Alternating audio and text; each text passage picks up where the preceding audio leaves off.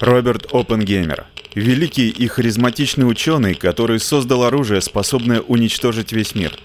Но осознав последствия своей работы после трагедии Хиросимы и Нагасаки, он начал борьбу за международный контроль над ядерной энергией, а также яростно выступал против разработки водородной бомбы.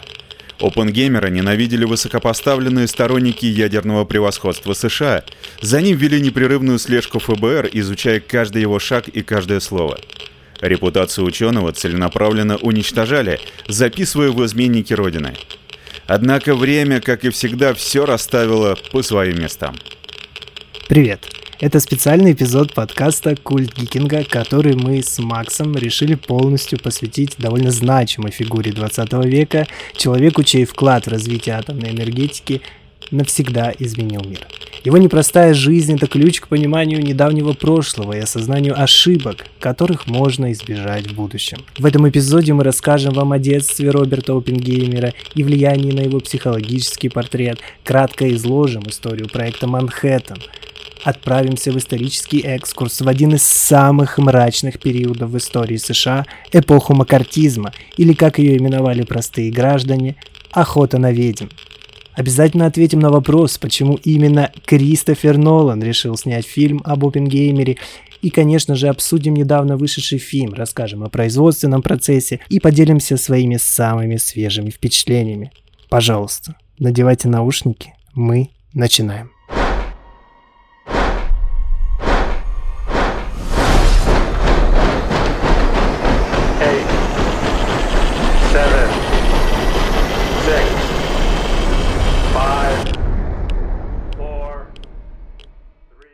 Роберт Оппенгеймер родился 22 апреля 1904 года в Нью-Йорке в богатой семье еврейских иммигрантов.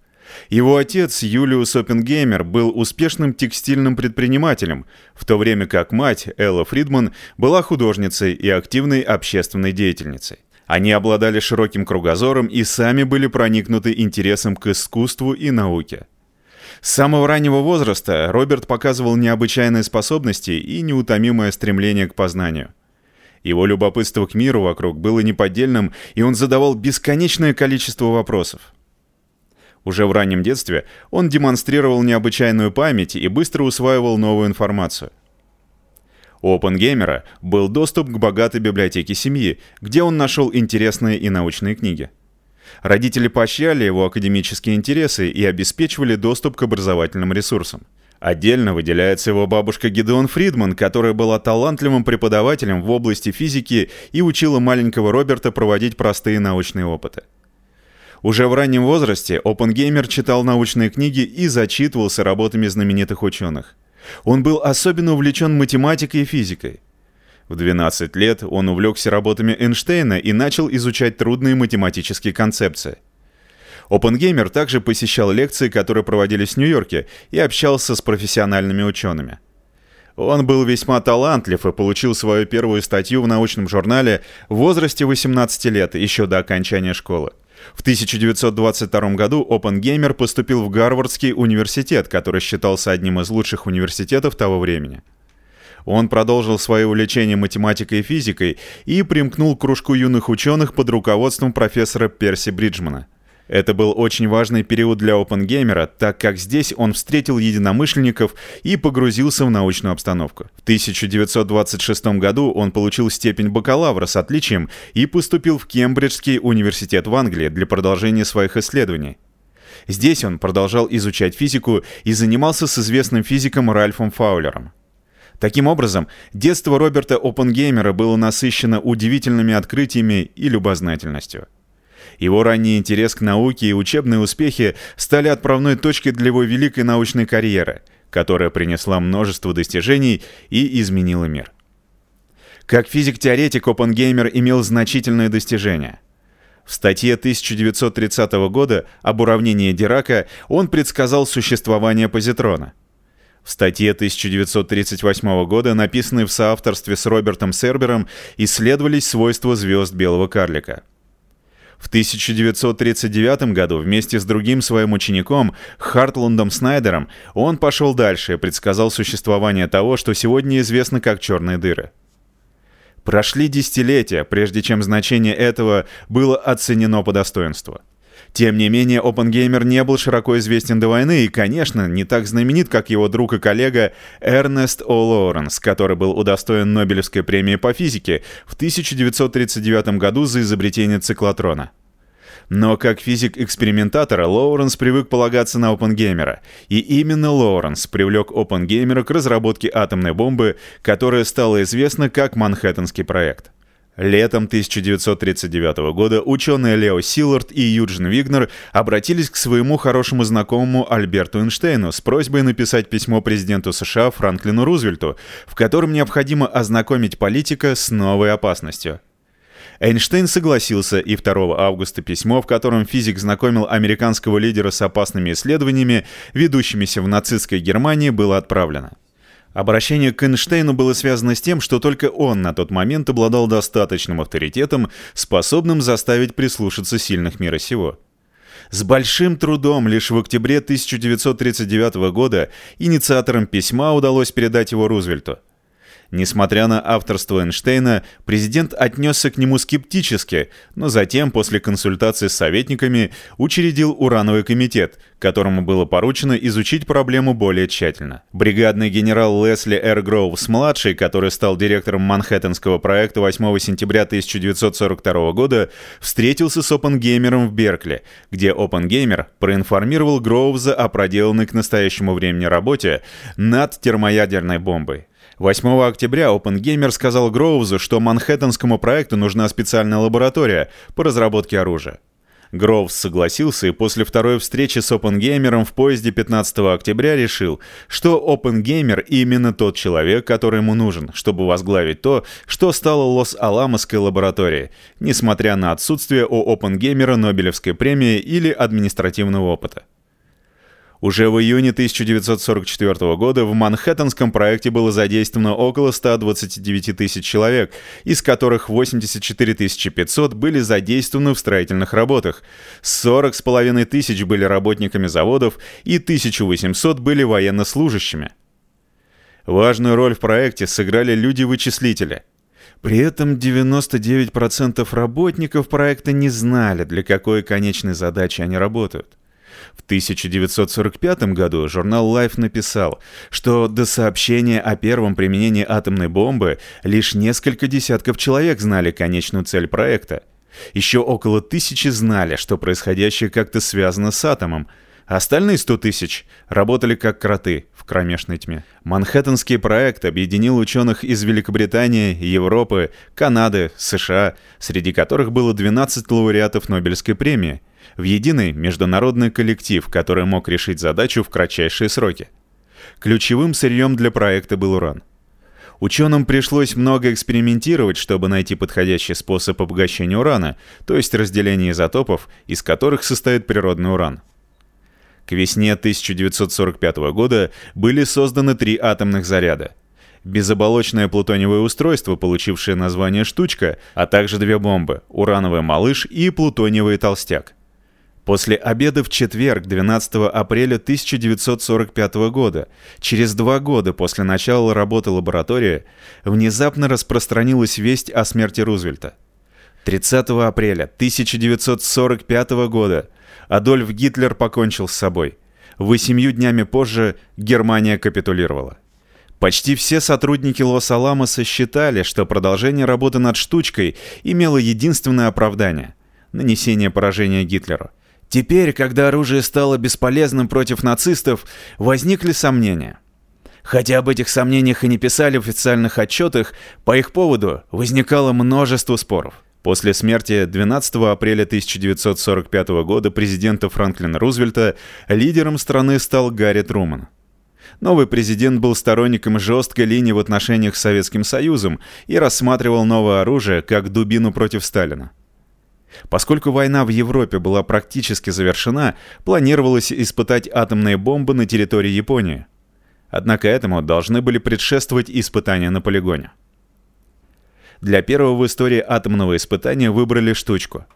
Взрыв был назначен на 16 июля 1945 года на полигоне Аламагорда. Заряд был установлен на 30-метровую стальную башню, окруженную измерительной аппаратурой. В радиусе 10 километров были оборудованы три наблюдательных поста, а на расстоянии 16 километров — блиндаж для командного пункта. Первое атомное испытание получило кодовое название «Тринити». Прогнозов касательно его результатов была масса, от полного провала до глобальной катастрофы, которая уничтожит планету. Но OpenGamer рассчитывал, что бомба будет соответствовать запланированной мощности. Проведение испытаний было под угрозой из-за отвратительной погоды в районе полигона. OpenGamer едва не поссорился с Грофсом. Военный руководитель настаивал на испытаниях в любом случае, а научный указывал, что при сильном ветре радиоактивное облако может накрыть близлежащие американские города. Но к 5.30 утра погода нормализовалась, и взрыв был произведен в расчетное время. Эффект превзошел ожидания. Мощность взрыва составила около 18 килотонн в тротиловом эквиваленте. Кратер после взрыва составил в диаметре около 76 метров. Ударная волна распространилась на 160 километров, а грибовидное облако поднялось в высоту на 12 километров. Когда облако рассеялось, ученые и военные отправились к эпицентру на танках, выложенных изнутри свинцовыми плитами – Увиденное произвело на них разное впечатление. Военные ликовали, а физики пребывали в угнетенном состоянии, поняв, какого джинна только что выпустили из бутылки. Цитата Роберта Оппенгеймера после успешного испытания первой атомной бомбы. Мы знали, что мир уже не будет прежним. Кто-то смеялся, кто-то плакал. Большинство просто молчали. Я вспомнил строчку из книги индуизма Бхагавад-гиты. Вишну пытается уговорить принца, что тот должен выполнять свой долг, чтобы впечатлить его. Принимает свое многорукое обличие, и говорит, «Я смерть, великий разрушитель миров».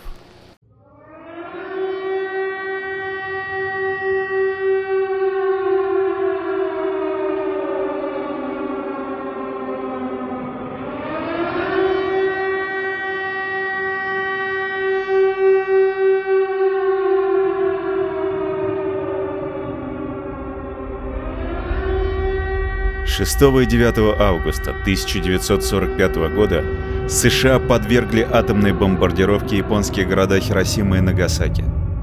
Общее число жертв трагедии свыше 450 тысяч человек, а выжившие до сих пор страдают от заболеваний, вызванных радиационным облучением.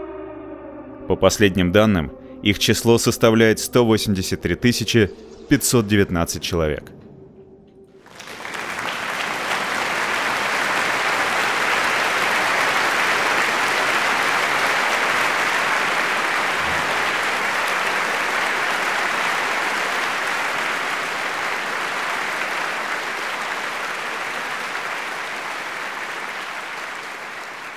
Эпоха макартизма – это общественное движение в США.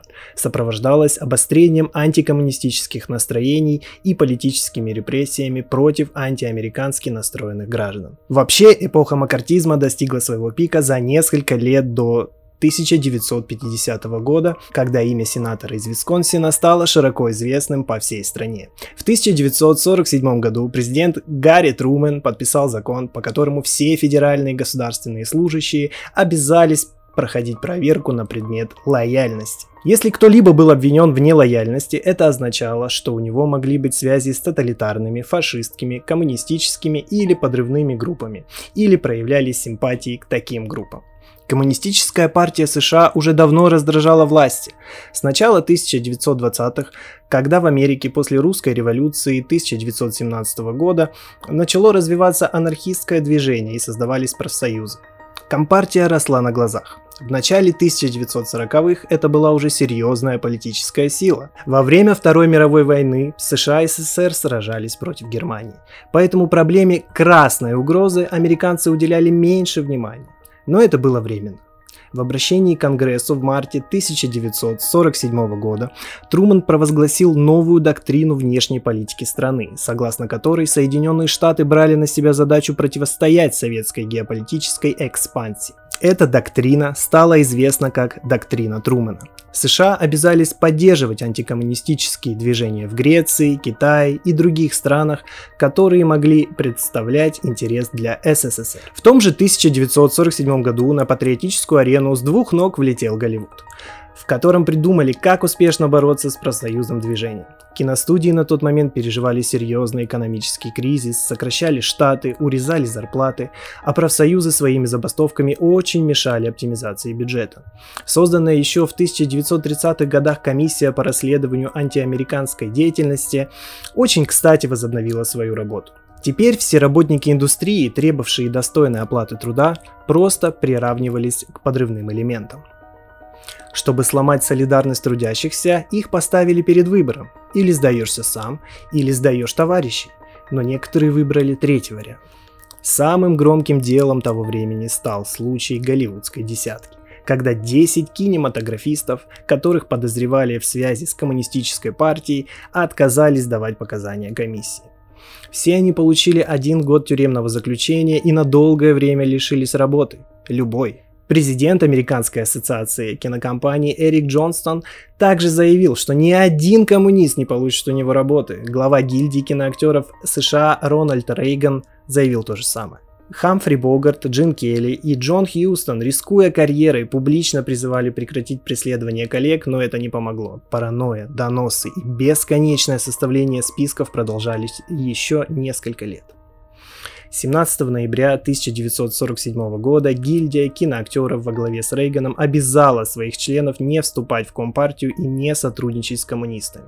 25 ноября 50 киномагнатов и продюсеров подписали обращение об осуждении коммунизма и отказе от профессиональных услуг его сторонников.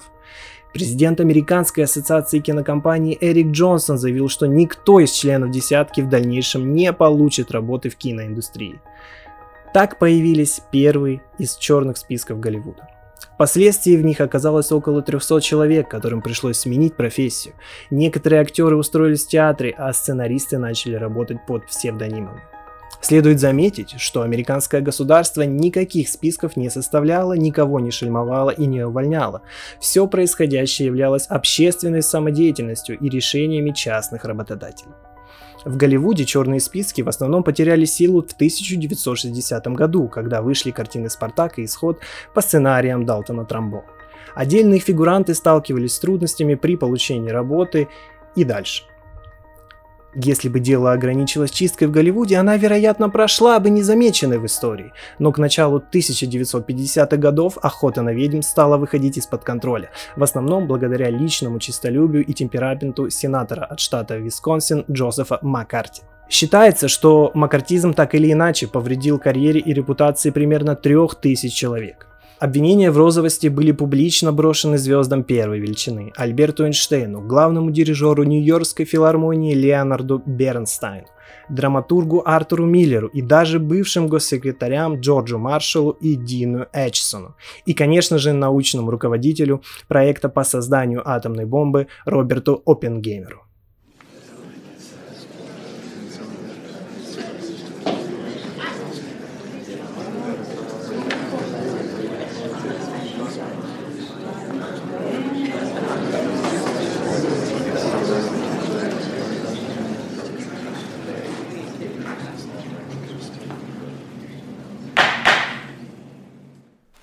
Слушания по делу Опенгеймера о безопасности. Слушания были проведены в 1954 году Комиссией по атомной энергетике США, в ходе которых изучались прошлые действия и связи с Робертом Опенгеймером, где он сыграл ключевую роль в Манхэттенском проекте по разработке атомной бомбы. В результате слушаний у Опенгеймера был отозван Q-допуск – это положило конец его официальным отношениям с правительством Соединенных Штатов и вызвало значительные споры относительно того, было ли обращение с Оппенгеймером справедливым, или же это было проявлением антикоммунистического макартизма. Сомнения в лояльности Опенгеймера возникли еще в 1930-х годах, когда он был членом многочисленных организаций Коммунистического фронта и был связан с членами Коммунистической партии США, включая его жену, брата и невестку. Эти ассоциации были известны армейской контрразведке в то время, когда он был назначен директором Лос-Аламосской лаборатории в 1942 году и председателем влиятельного общего консультативного комитета КАЭ в 1947 году. В этом качестве Опенгеймер был вовлечен в бюрократический конфликт между армией и ВВС по поводу типов ядерного оружия, необходимых стране, технический конфликт между учеными по поводу возможности создания водородной бомбы и личный конфликт с комиссаром КАЭ Льюисом Штраусом. Разбирательство было начато после того, как Опенгеймер не захотел добровольно отказаться от своего допуска к секретной информации, работая консультантом по атомному оружию на правительство по контракту, срок действия которого истекал в конце июня 1954 года. Несколько его коллег дали показания на слушаниях. В результате решения трех судей, участвовавших в слушаниях, два к одному он был лишен допуска к секретной информации за день до истечения срока действия его контракта консультанта. Комиссия установила, что он был лояльным и не разглашал атомные секреты, но не рекомендовала восстанавливать его допуск к секретной работе. 16 декабря 2022 года министр энергетики Соединенных Штатов Дженнифер Гранхолм аннулировала решение 1954 года, заявив, что оно было результатом неправильного процесса и подтвердив, что OpenGamer был лоялен. Потеря допуска положила конец роли OpenGamer в правительстве и политике. Он стал академическим изгнанником, отрезанным от своей прежней карьеры и мира, который он помог создать. Репутация тех, кто давал показания против OpenGamer, также была запятнана – а репутация OpenGamer позже была частично восстановлена президентами Джоном Кеннеди и Линдоном Джонсоном. Краткий период, когда ученые рассматривались как священнослужители государственной политики, закончился. И с тех пор они служили государству только для того, чтобы предлагать узкие научные мнения. Ученые, работающие в правительстве, были уведомлены о том, что инакомыслие больше не допускается.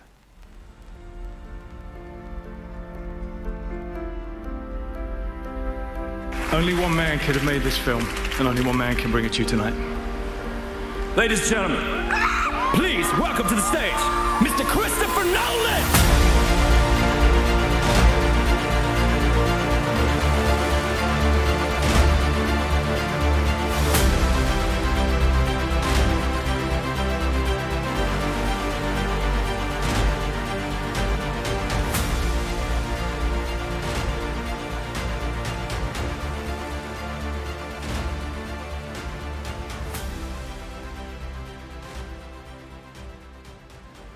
Я вот думал, как бы нам специальный эпизод подготовить, мы вот решили сделать его в таком формате. Вот, э, правда, надеемся, что вам зайдет, э, и все получилось довольно неплохо и круто, да, потому что да. у Макса талант.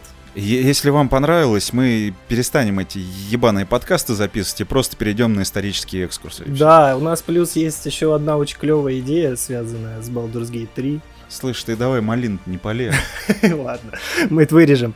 Вот, а по поводу фильма Кристофера Нолана хотелось бы нам поговорить с вами. А, Нолан считает Роберта Оппенгеймера важнейш, важнейшим человеком в истории. Как сам говорил Нолан, нравится вам это или нет, э, Оппенгеймер сотворил мир, в котором мы сейчас живем а, там, его историю нужно видеть, чтобы в нее поверить. И этот фильм — это такая кинематографическая сказка, предоставление, представление необыкновенной личности. Есть такой продюсер, Чарльз Ровен. Он прочитал биографическую книгу Опенгеймер «Триумф и трагедия американского Пропитея».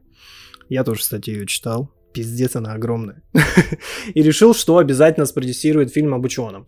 А, и вот он одолжил книгу Нолану, и режиссер загорелся идеей снять картину.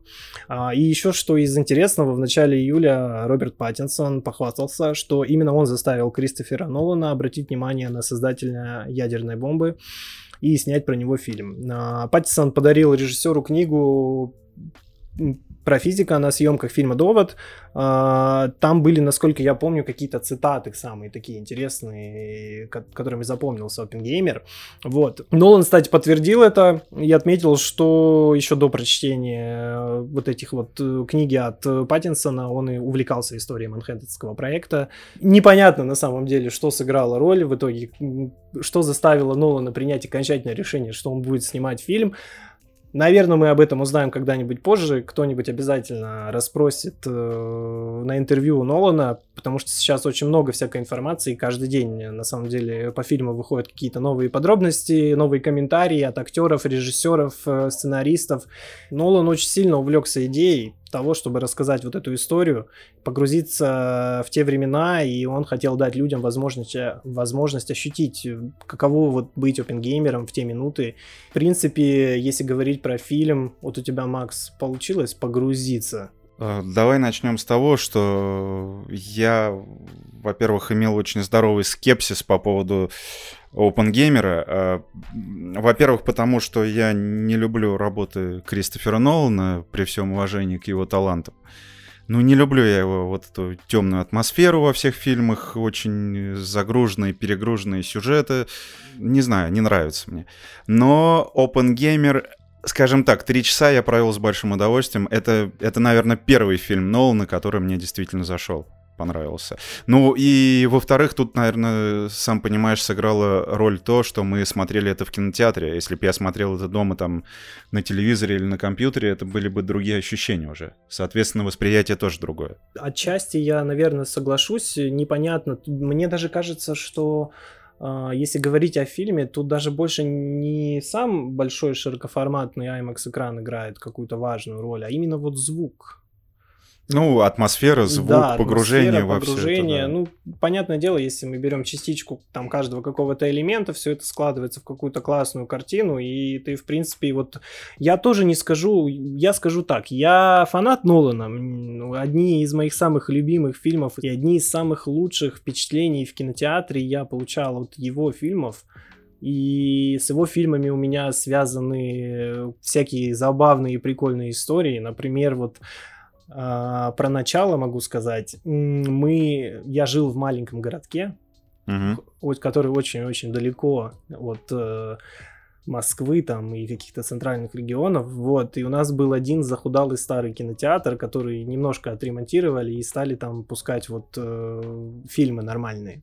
И мы просто с моим лучшим другом э, шли, а, и с какой-то еще его подругой которую, короче, там сложно. Короче, мы шли втроем. Я, мой лучший друг и какая-то девочка.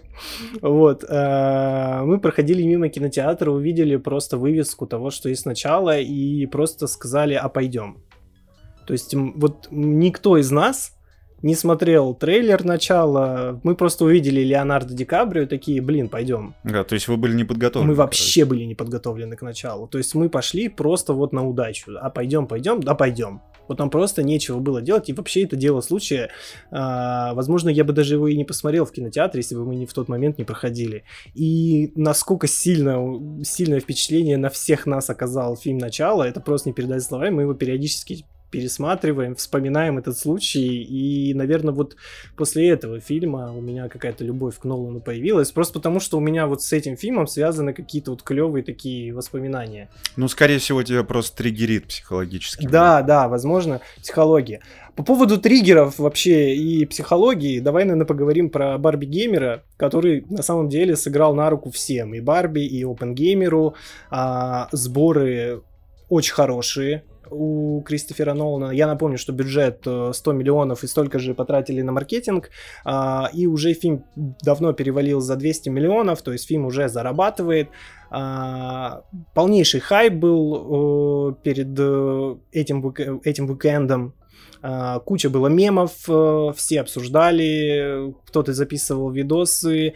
И самое, что интересно, это четвертый кассовый уикенд за всю историю кинопроката кинотеатры предоставили статистику и выяснилось, что вот этот вот хайп по Барби геймеру э, вынудил людей а, покупать сразу два билета на два фильма. То есть люди залпом смотрели и, и Барби, и Опенгеймера. Я Сереге, кстати, тоже предлагал после Опенгеймера сходить на Барби, но Он тактично промолчал. Ну, на барме мы обязательно сходим. Надо просто розовую футболку купить. Вот, я себе еще для волос куплю, а не, я займу у кое-у-кого розовую заколочку себе или резинку. И пойду. Вот. Удивительно то, что когда мы начинаем смотреть фильм в кинотеатре, перед нами первое, что появляется, это логотип Universal а не как мы все привыкли, точнее, ну, по крайней мере, я точно привык, и все фанаты Нолана привыкли видеть э, логотип Warner Brothers. Вот. А, но... Так и что в этом удивительного, не понял? Удивительно в том, то, что Нолан почти всю жизнь работает с Warner Brothers, вот, но они отказались а, с ним работать. Точнее как, точнее Нолан отказался с ними работать, потому что вот в эту вот эпоху постковидную, доковидную и так далее, а Warner Brothers, э, помнишь этот период, когда они сразу сливали свои фильмы и на стриминге, угу. и в кинотеатры. Ну, было такое, да. Вот. И Нолан сказал, нихуя, чуваки, такого не будет.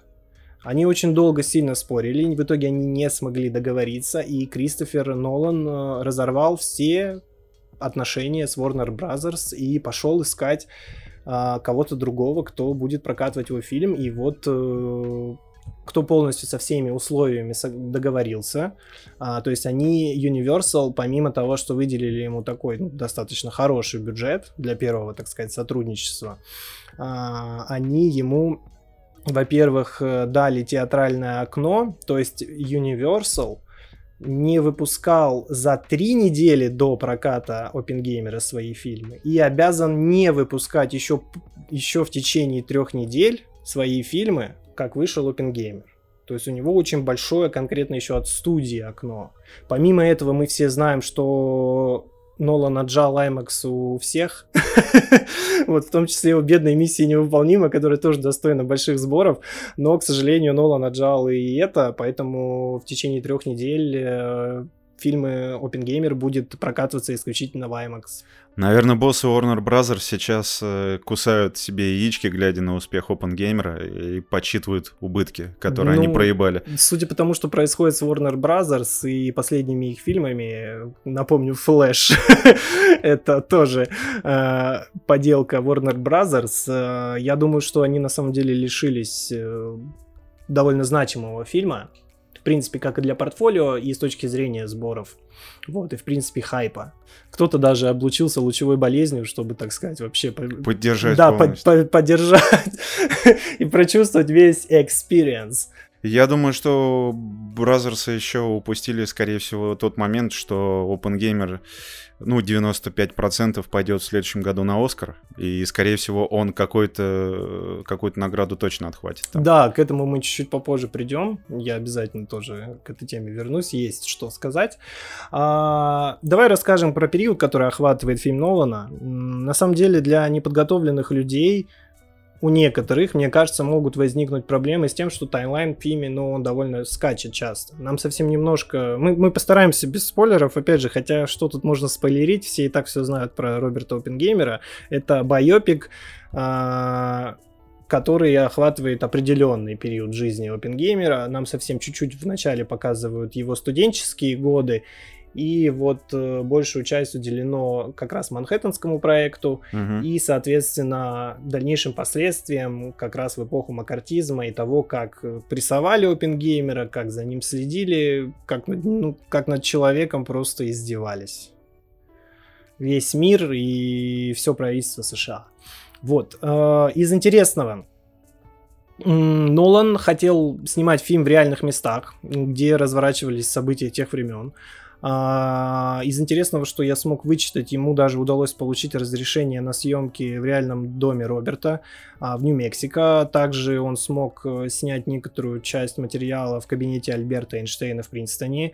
Он даже пытался договориться с руководством ну, полигона End, это где в, в 1945 году прошло как раз испытание Тринити, но там проблема была в том, то, что он большой, очень большой каст, очень много людей вовлечено в этот процесс, причем каст Опенгеймера сумасшедший, там очень много известных актеров и лиц, и просто не смогли согласовать удобное для всех время. Да на самом деле им нужно было просто с базы инопланетные корабли убрать, которые они там расчленяют, поэтому не, не успели. Ребят. Да, просто там, наверное... Я не удивлюсь, кстати, хотя нет, а где зона 51 находится? Явно не в Нью-Мексико, да? Бля, по-моему, не в Мексике, да хер его знает, где он находится. находится. Просто я, я, я, помнишь, был хайп одно время, вот снимали кучу всякого контента, типа сериалов и фильмов про зону 51 и вот эту вот тайну, которая окружена.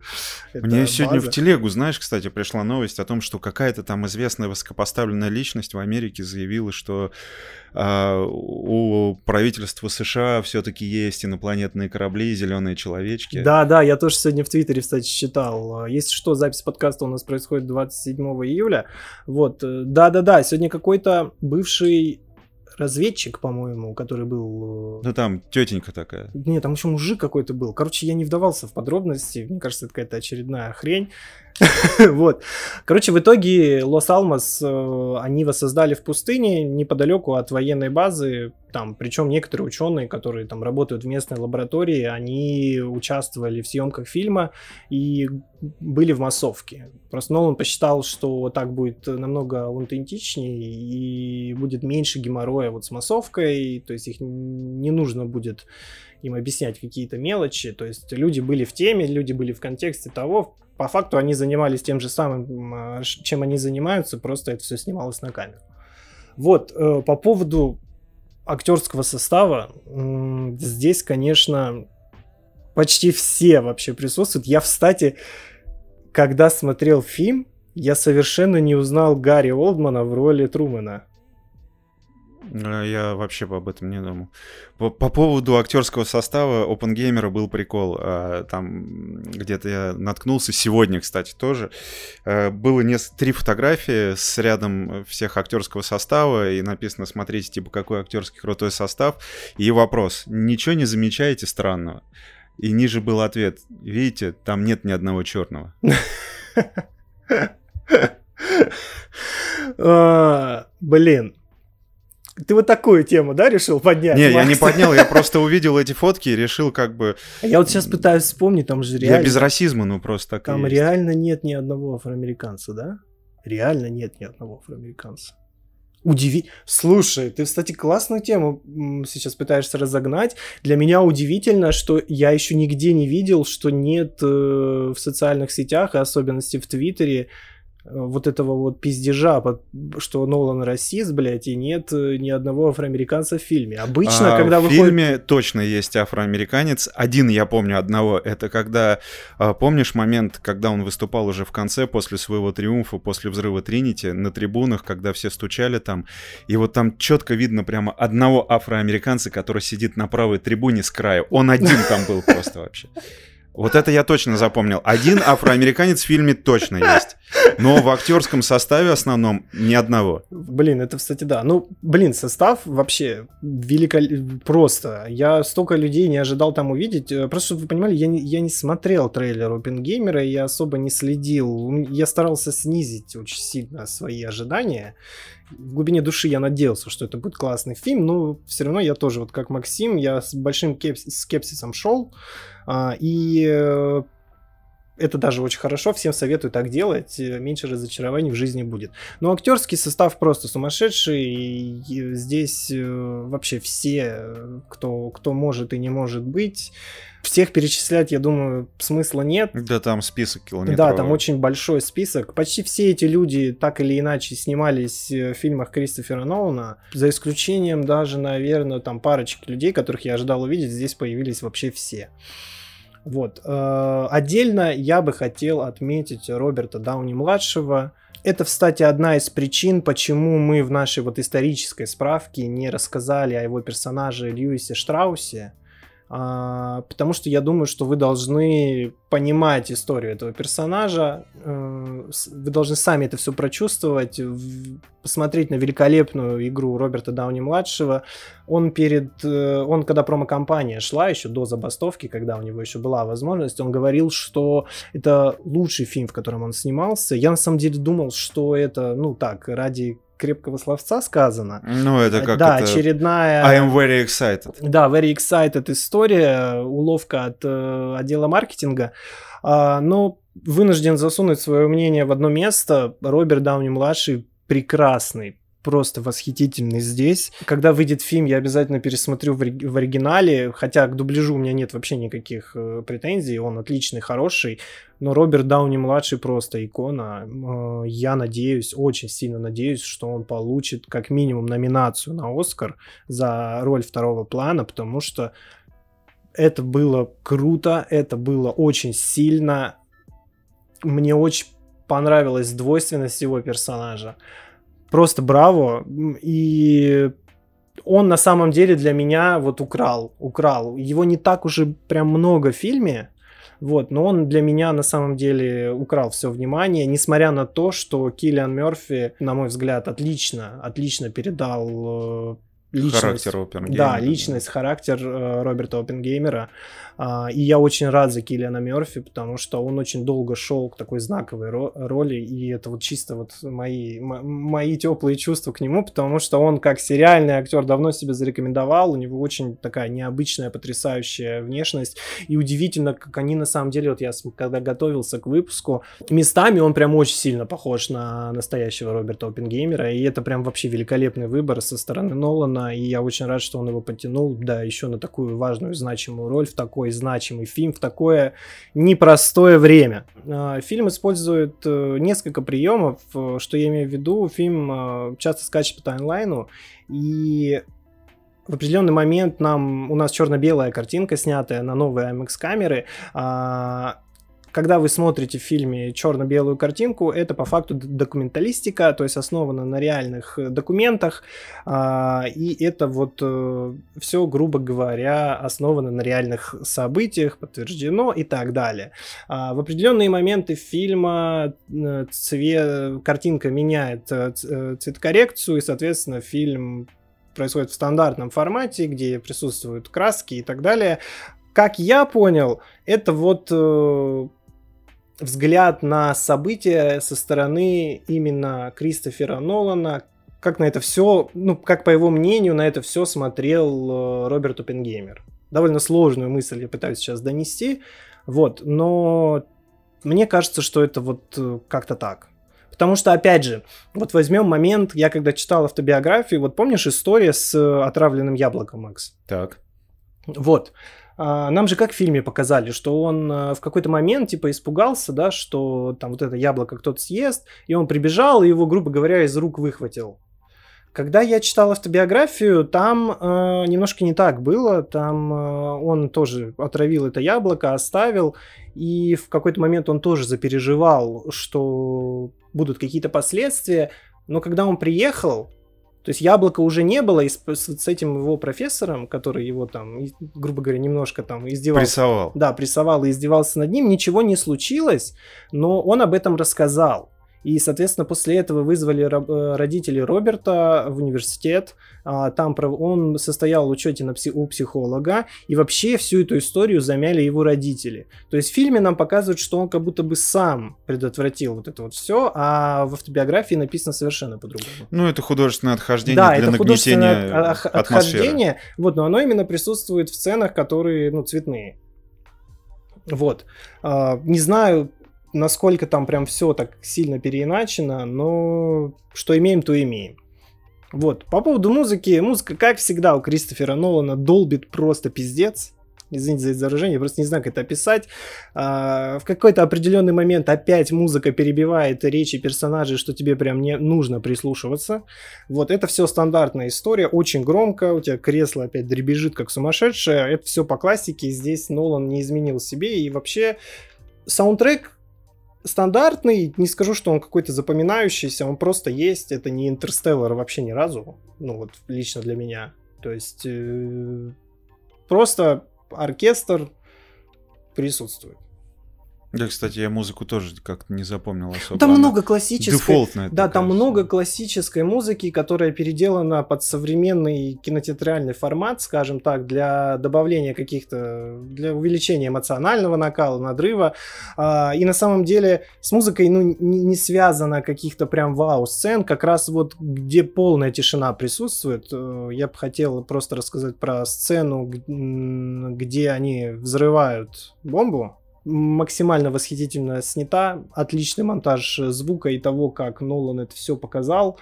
Я не буду ее спойлерить, вы должны сами на это все посмотреть. Просто вот этот момент стоит того, чтобы его, наверное, посмотреть даже в кинотеатре с хорошим звуком, потому что здесь вот видно, что над ним очень долго и монтажеры сидели и звук подвязывали, и монтаж там очень хороший, который передает вообще эмоции почти всех людей, которые присутствовали на этом испытании. Я, кстати, после Э, когда был взрыв, я ожидал прямо сейчас бах в зале его, прямо вообще пиздец, а там тишина прям да, несколько да, минут и, вот, вот эти эмоции. Да, вот Но это... бах потом был, да, бах, я же вздрогнул даже. Да, это было круто. Плюс, а, еще один момент, э, который я бы хотел прояснить, наверное, для тех, кто, может быть, смотрел, или для тех, кто будет смотреть, это, наверное, на самом деле последнее, что хочется сказать. Э, часто я в интернете вот после выхода фильма видел такую интерпрета... такой вопрос, почему ну, Роберт Оппенгеймер терпел все вот эти вот издевательства правительства, а, на самом деле это не особо объяснено, если честно. Ну, по фильму непонятно, да, почему вот он все... Ему просто почти все его хорошие близкие друзья в фильме говорят, что, Роберт, ну, нужно отвечать на вот это все, тебя прессуют, над тобой издеваются, это все полнейшая несправедливость, за тобой следят службы ФБР постоянно, проверяют, блин, твой мусор, который ты выбрасываешь каждый день, чуть ли тебе, ну, жопку не потирают, условно говоря, а он это все вот стоически, вот так вот э, спокойно принимал, и выглядел таким мучеником, ну, каким он на самом деле и был. А, я вот когда читал автобиографию, я на самом деле скажу банальность, но все из-за детства. 95% проблем связаны с детством, и есть одна история, которая с ним произошла как раз в этот период. Как говорил Лаппенгеймер, он в детстве до отвращения был хорошим, таким сладеньким мальчиком. То есть и жизнь его не готовила к тому, что мир там полон жестокости и злобы. И вот это вот домашнее существование не позволяло ему ну, стать вот таким вот естественным, органическим путем, более серьезным, более... Эмоционально окрепшим. Да, да, эмоционально окрепшим. Его родители очень сильно тревожились, что сын слишком много сидит дома и проводит мало мало времени с детьми своего возраста, и его, короче, отправили там в летний лагерь. И для большинства там других мальчишек лагерь этот выглядел, ну, таким, знаешь, обычным раем, где все тусуются, э, дружат, э, занимаются спортом, какими-то такими различными делами, ну, стандартный лагерь для богатых, ну, для обеспеченных детей. То есть, а, а вот... щупает телочек. Да, и щупает девочек, вот, коммунисточек. Вот, а для Оппенгеймера этот лагерь оказался кошмаром. А, его Мальч... Он был такой очень робкий, э, чувствительный и не похож на всех других. Соответственно, ну, как мы знаем, дети ублюдки. И вскоре его сначала прозвали Лапочка, и его постоянно высмеивали. Он не отвечал, кстати, на эти нападки. Он избегал вообще этого общества. Он не занимался спортом, предпочитал одинокие там прогулки, собирал минералы и камни. И вот его друг, который там у него единственный появился, рассказывал, что в какой-то момент, типа, Роберт сделал одну ошибку. Он написал родителям, что рад находиться в лагере, потому что там его другие мальчишки учат, э, так сказать, реалиям жизни. А родители что-то ну, заподозрили, когда начали это читать, немедленно приехали в лагерь, и в итоге там заведующий лагеря объявил, что запрещает там школьникам рассказывать похабные истории. Ребята, соответственно, вот эти мальчики его спалили, что он стукач, что он доносит, Э, и однажды ночью его затащили в ледник, раздели до гола и избили. Потом они, короче, облили его ягодицы и гениталии зеленой краской. И голову Оппенгеймера заперли в, ледни... Э, в леднике на всю ночь. И этот инцидент там его друг называл прям пыткой. И вот уже тогда Роберт э, все эти издевательства снес с молчаливым стоицизмом. Он не покинул лагерь, он не стал жаловаться. А, немногие бы на самом деле смогли такое сделать, но вот Роберт смог. Для него это, наверное, был какой-то ад прям вообще полнейший. Но вот уже тогда, в детстве, а, у него были присущи вот эти вот э, качества выдержки, стойкости, которые, да, вот эта твердость духа, вот эти качества, которые еще не раз проявят себя в течение его жизни. Вот, это круто. Вообще советую почитать автобиографию. Она довольно сложная, большая, но там есть много интересных моментов. Если вам после фильма захочется как-то больше узнать о жизни Роберта Оппенгеймера. Удивительный человек, и вообще, если подводить итоги, фильм «Бомба» — исторический момент очень важный для нашего мира. Если у вас есть возможность посмотреть фильм в кинотеатре, бегите на него, потому что это того стоит. Ну а мы будем заканчивать, я думаю. Да, спасибо, что слушали нас. Э, не забывайте подписываться на все наши ресурсы. Ну что ж, всем пока.